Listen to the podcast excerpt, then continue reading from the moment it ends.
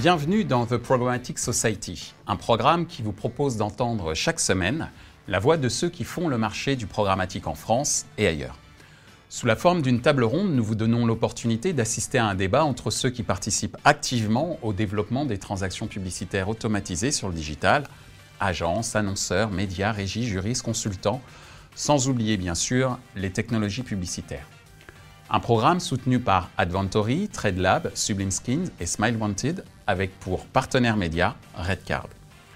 Cette semaine, notre thème est le suivant, le métier d'agence en pleine mutation.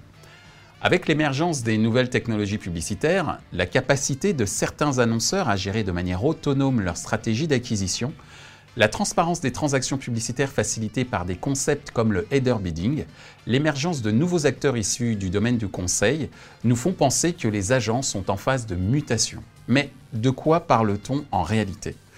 Pour en discuter, Pierre-Antoine Durja d'Adventory, Arnaud Loga de Zenith, groupe Publicis, Guy Leflève d'Adclick, Louis Terme d'Index Exchange. Bonjour messieurs, bienvenue sur euh, The Programmatic Society.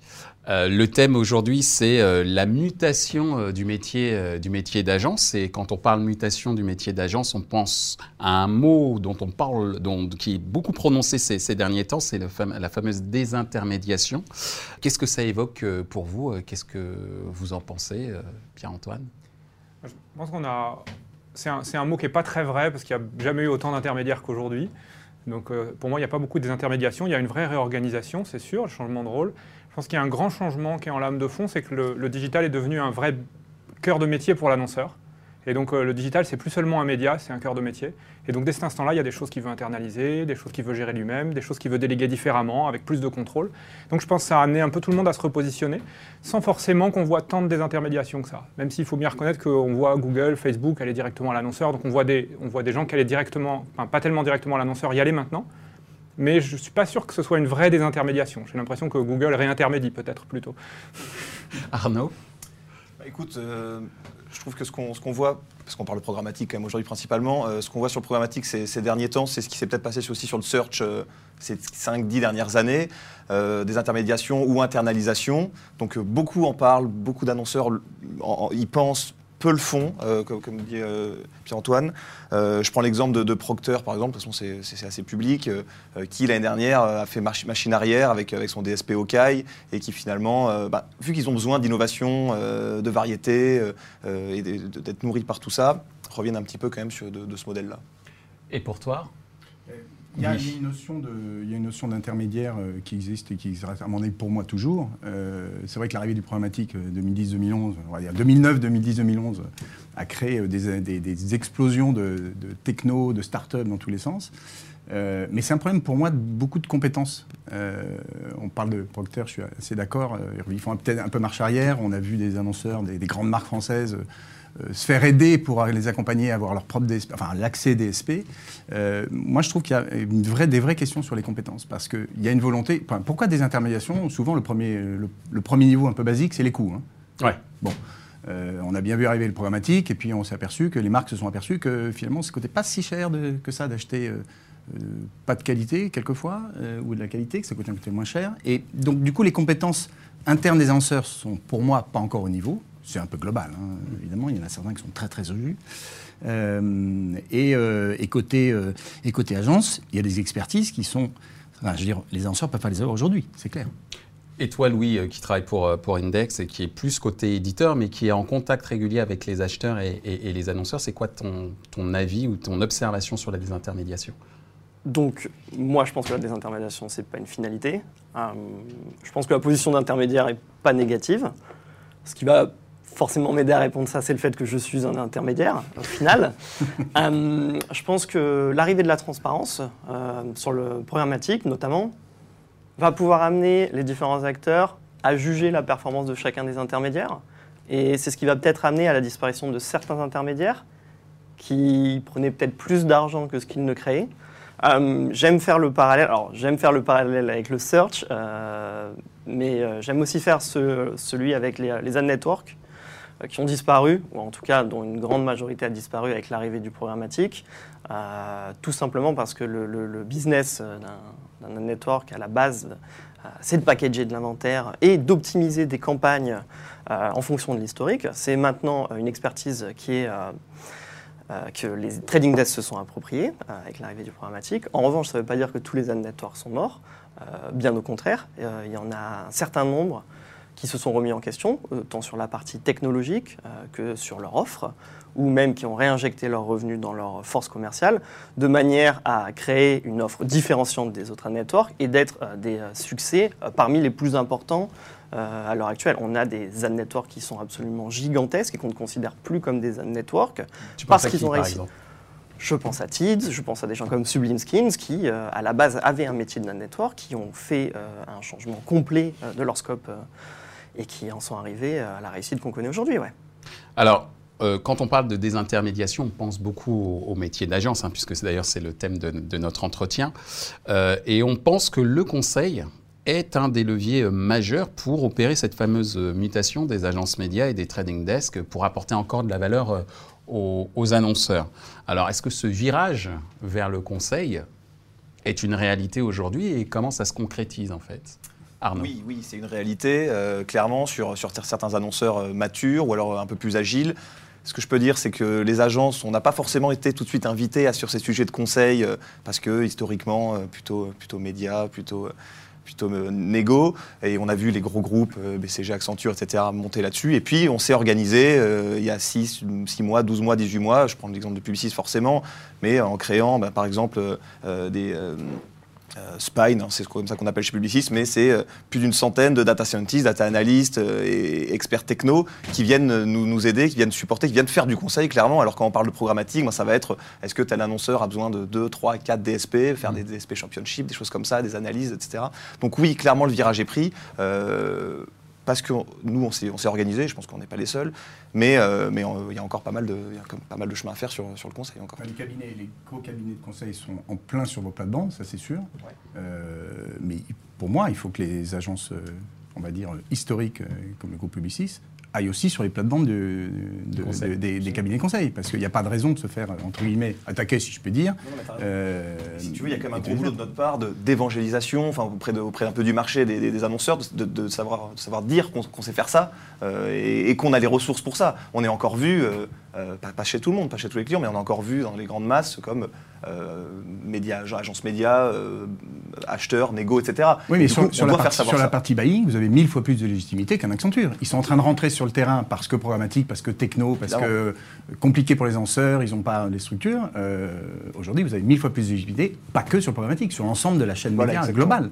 Et sur le buying, certes, mais euh, on n'achète pas euh, du Figaro, du TF1 ou du Bon Coin parce, que, parce que c'est écrit dans un annuaire. Non, Donc, voilà, les stratégies médias, le positionnement de la marque, le, ton et bien sûr la créa, on viendra peut-être sur le sujet. C'est hyper important. Il y a une question de capacité à exécuter aussi, parce qu'on on voit, enfin, on le voit de notre position, c'est que tous ces acteurs qui rentrent sur le conseil, ils conseillent mais ils ne savent pas faire. Et euh, parce qu'ils n'ont pas l'historique d'exécution qu'il y a eu en agence. Et je trouve que c'est toujours assez délicat de, conseiller quand on ne sait pas exécuter. C'est toujours une position très délicate, parce que finalement, à la fin, euh, bah, quand ça marche, c'est grâce à nous, et quand ça ne marche pas, c'est l'autre qui a mal exécuté. Quoi. Et, je me méfie toujours des gens qui conseillent et qui n'exécutent pas. Nous, on le vit bien à Adventory, parce qu'on est, on est toujours un peu des deux côtés. On exécute les campagnes parfois, parfois on, est, on est simplement exécutant de quelqu'un d'autre. Et quand nous-mêmes, on doit analyser des campagnes qu'on fait tourner, bah, si ce n'est pas nous qui avons défini euh, le tracking, l'exécution, qui fait quoi, comment c'est organisé, bah, la capacité à analyser est beaucoup plus faible. je, pense qu'il y, y, a un trou qui s'ouvre un peu à ce que les annonceurs veuillent séparer conseil et exécution. Euh, et, ça peut être assez dangereux pour eux. Ça participe à cette question générale de la désintermédiation. Euh, aujourd'hui, nous, enfin, je le constate chez, chez AdClick, nous, on a 77% de notre chiffre d'affaires aujourd'hui, depuis le début de l'année, qui est fait en direct avec les lanceurs, qui demandent, qui ont veut de transparence, qui en a parlé, et ça va, ça, va, ça va aller de mal en pis, dans le bon sens d'ailleurs. On a besoin de transparence, d'infos, parce que ça a été une black box complète pendant 5, 6, 7, 8 ans. Il faut reconnaître qu'on est tous un peu responsables, on va dire.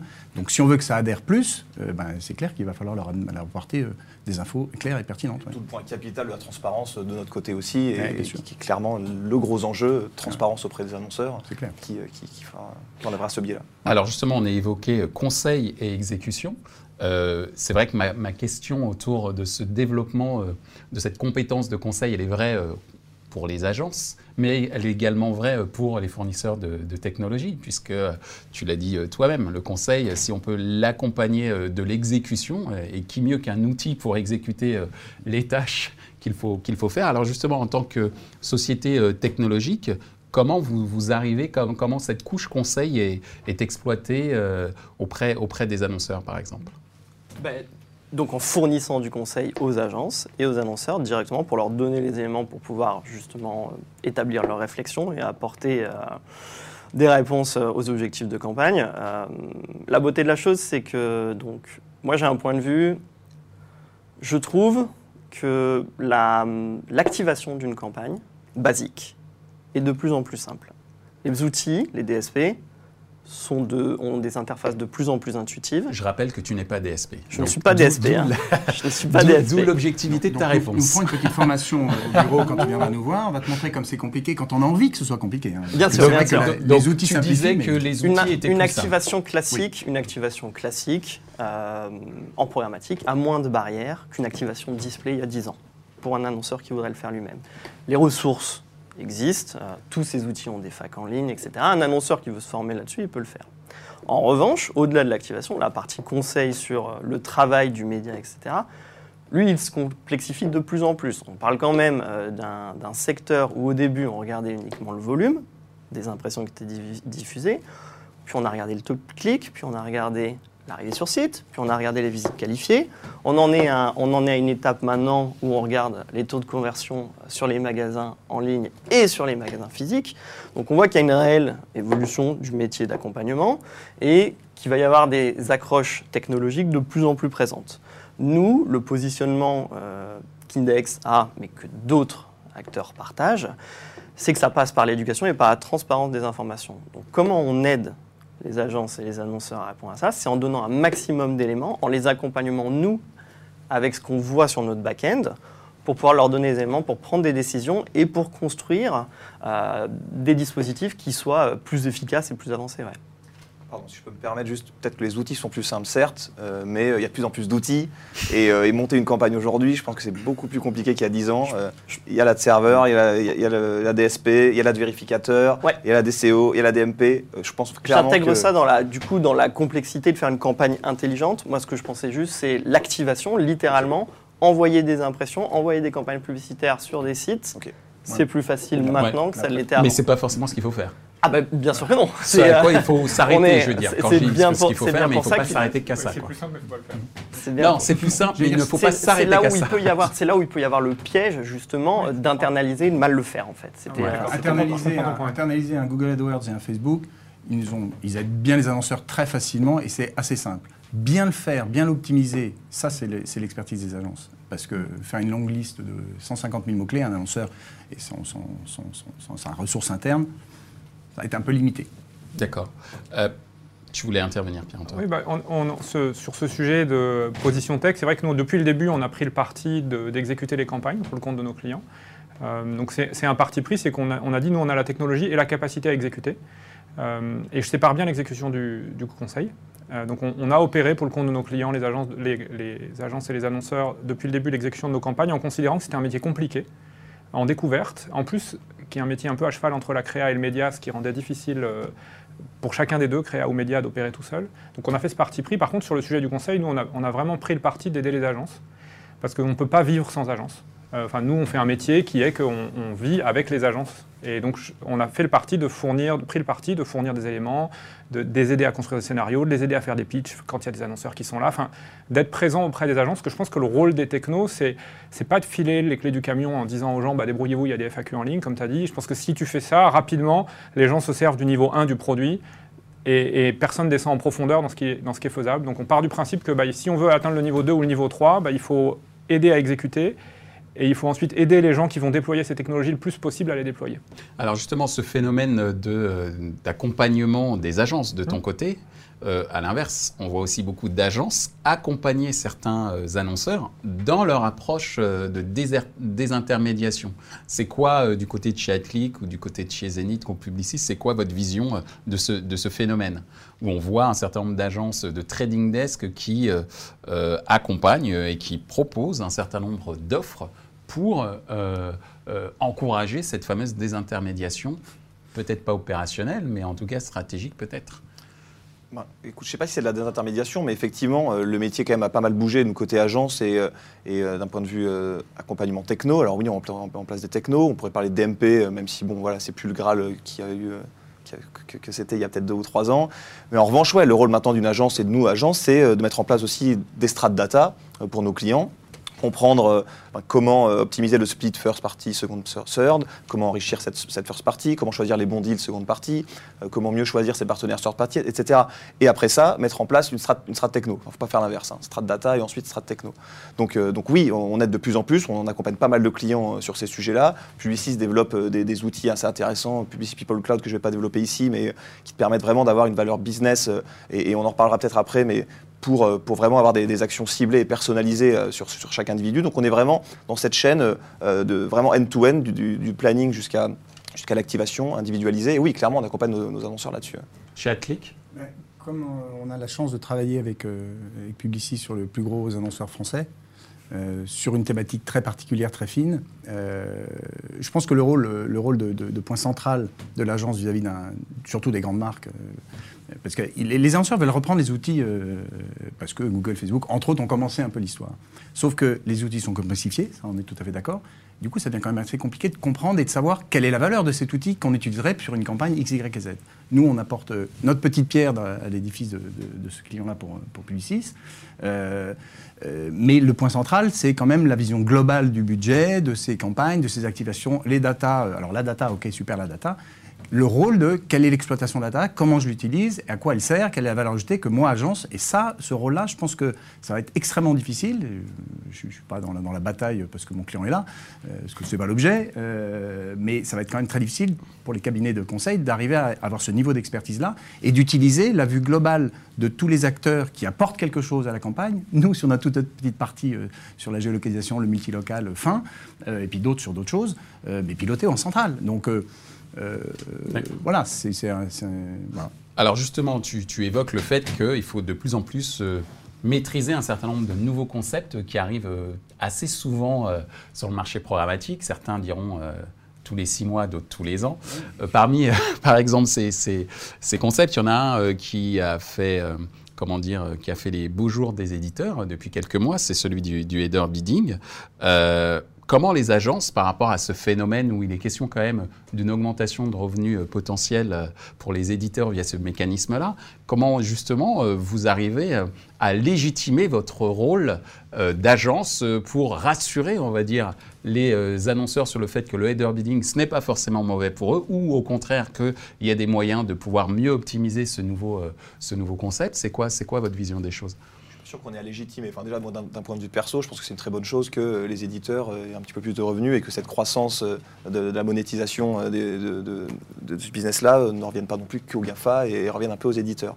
Et ensuite, je prends l'exemple de, Zénith, hein, du coup, dont je m'occupe. Euh, vu qu'on est quand même très, enfin, beaucoup sur des PMP, sur des deal ID, euh, le, header bidding n'est pas non plus la principale préoccupation qu'on a. En revanche, ensuite, quand on remonte sur, euh, sur, les, open, euh, sur, les open auctions, etc., la chose dont on doit, faire attention, c'est évidemment de ne pas, pas enchérir sur les bids qu'on a, des, sur ses propres bids pour un groupe annonceur ou pour un annonceur. Donc voilà, ça c'est le, le, stack techno qui nous permet de le faire, mais la principale préoccupation, ça va être celle-ci. Attention de ne pas surbider. Mm.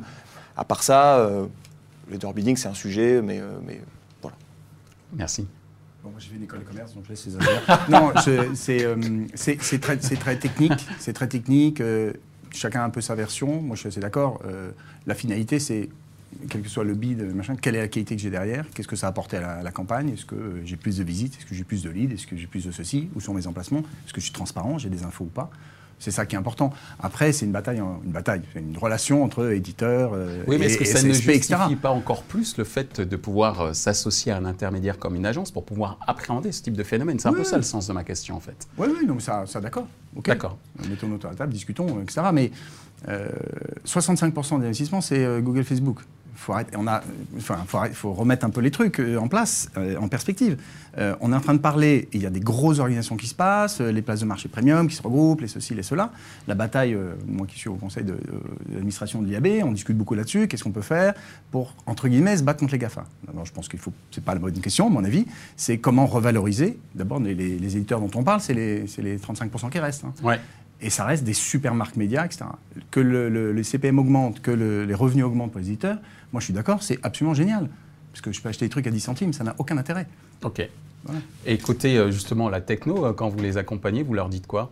Eh ben, travailler avec vos agences, c'est elles qui vous aideront à mieux comprendre? Alors déjà, moi, euh, déjà j'ai fait mieux pour comprendre. et ensuite, on dira à nos annonceurs, à nos clients directs, on va essayer de vous expliquer. Donc moi, mon métier, mon objectif, euh, en tout cas cette année, euh, c'est de faire comprendre justement aux agences que le header bidding, ce n'est pas un sujet d'éditeur uniquement et que ça représente énormément d'opportunités de développement et de différenciation pour les agences. Euh, sans rentrer dans les détails techniques, l'arrivée du header bidding chez un éditeur, ça va apporter une vision plus importante de l'acheteur sur toute l'audience qui peut constituer un site internet, donc les, tous les training desks, toutes les initiatives qui vont s'appuyer sur des ciblages d'audience vont avoir un terrain de jeu qui est bien plus important.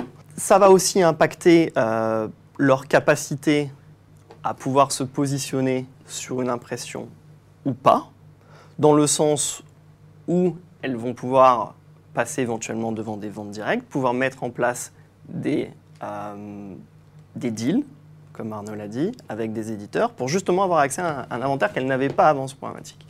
La, complexité du, euh, header bidding, euh, c'est, et surtout en ce moment, en France, que chaque éditeur a son setup qui lui est propre. Et là où l'accompagnement d'Index et d'autres exchanges est très important, c'est qu'il y a ce besoin de centraliser l'information et de la fournir aux agences pour qu'elles puissent l'exploiter. Et ça rejoint un petit peu euh, le point sur la désintermédiation, parce qu'au final, en tout cas, je parle pour ma structure. À l'heure actuelle, sur, euh, sur le territoire de la France, on n'a pas les moyens d'aller voir tous les acheteurs qui voudraient internaliser pour aller leur expliquer que tel éditeur a tel stack techno, etc. etc. Recrute. Donc, ce besoin de centralisation. tu emmerder, tu recrutes, tu formes et tu envoies les gars sur le terrain. Ça va faire beaucoup de monde. Euh, pour l'emploi. Très bien. Donc, donc, tu utilises les agences pour faire ce Exactement.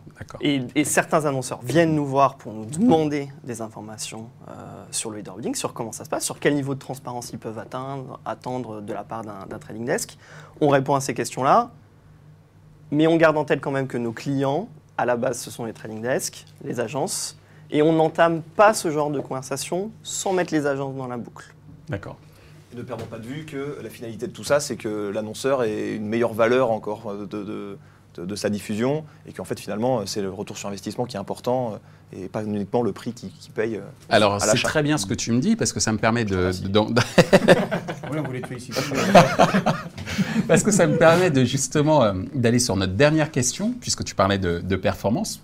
Pendant très longtemps, on a pensé que la performance était uniquement le coût, mais on voit que de plus en plus la performance, c'est également la création qui est euh, derrière euh, une campagne et euh, qu'il y a aussi une sorte de besoin d'autonomie des annonceurs sur le plan créatif, hein, la volonté par exemple de faire du brand content, de faire ses propres vidéos, etc.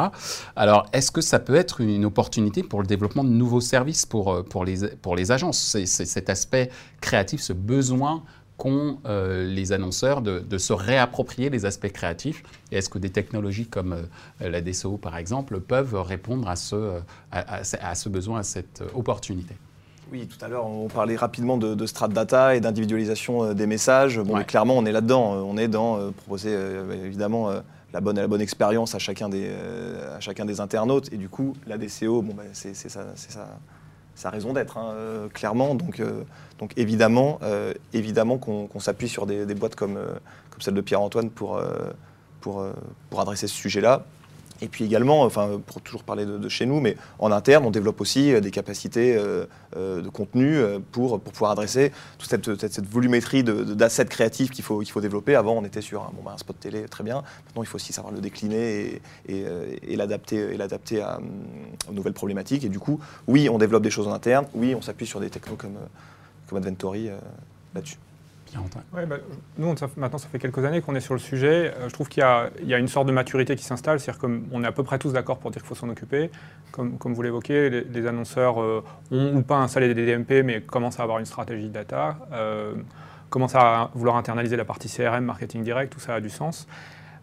Du coup, nous, ce qu'on vit un peu, c'est qu'il y a c'est un truc qui est quand même un peu à cheval entre les agences créa et les agences médias. Beaucoup d'annonceurs ont cette vision de dire bah, je mets la créa à droite, le média à gauche.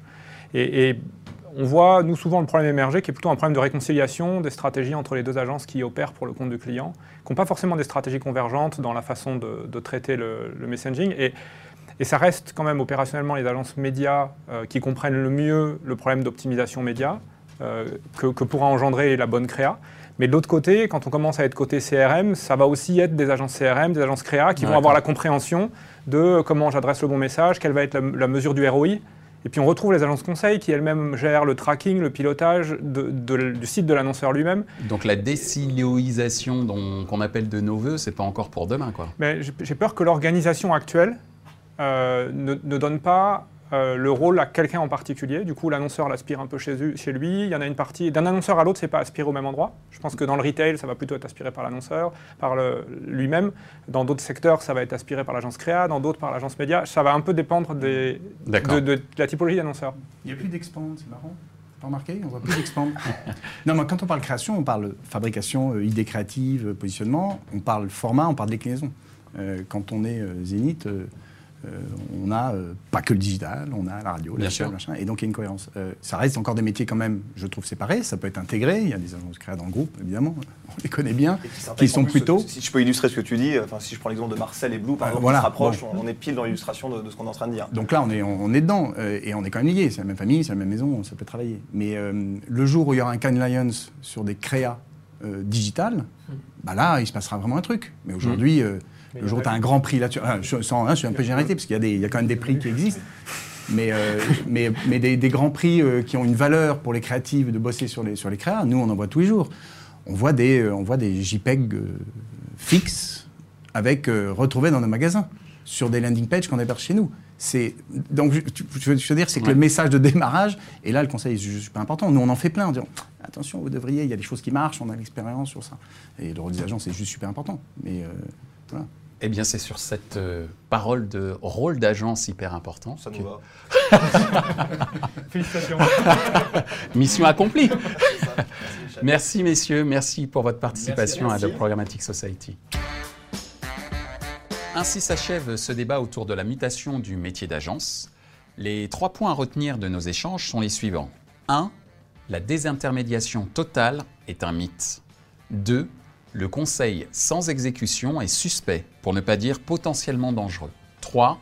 L'arrivée constante de nouveaux concepts programmatiques ouvre, pour les agences notamment, des opportunités de création de services autour de l'évangélisation et de l'exécution. Et ce, pour le compte des annonceurs. Ce programme a pour vocation de répondre aux questions que vous vous posez au sujet du marché publicitaire programmatique. Alors n'hésitez pas à faire part de vos propositions de thèmes de discussion sur les réseaux. Merci à nos sponsors et partenaires pour leur soutien, Adventory, Sublime Skins, TradeLab et Smile Wanted. Sans oublier notre partenaire média, le magazine Redcard. Merci également à l'ensemble des équipes d'Atelier B pour la réalisation de ce programme.